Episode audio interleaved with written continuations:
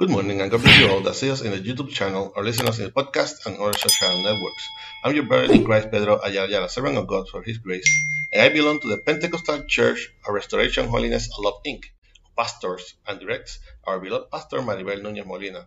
Our church is located at Calle Flamboyant 194, Pueblo Indio, in Canóvanas, Puerto Rico, and this is the ministry that, that bears my name from the school to heaven, de la escuela para el cielo. We will be using the Holy Bible app that you can get free of charge on both the Android platform and the App Store. The verse of the day is in Mark 8:35. Mark 8:35.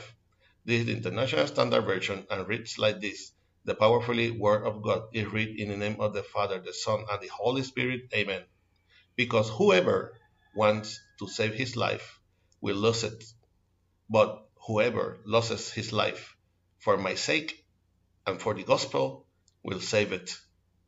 Again, because whoever wants to save his life will lose it, but whoever loses his life for my sake and for the gospel will save it. Please, God, continue blessing your already blessed word. Jesus announces his death. In this chapter, we see how the Master, Jesus, prophesies the last phase of the purpose of his incoming here on earth. This face, her, his own death, made him going up his life in sacrifice as a lamb of God in an act of supreme obedience to our Heavenly Father. We, the children of God and followers of the Master Jesus Christ, have the same call call to obedience, to serve God first, to prefer and seek our spiritual growth and enrichment, which led, leads us to train ourselves for the work in the service of the Lord, to abhor the things the world offers us to divert our attention from the path to obedience to God.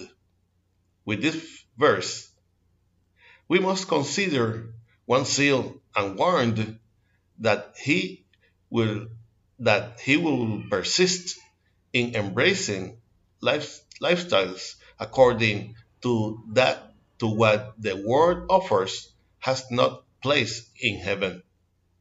In the other hand, those of us who have preferred to change to a life consecrated to the Lord Almighty, preferring to die in Christ, will obtain salvation and by inherence to live eternally in the kingdom of heaven.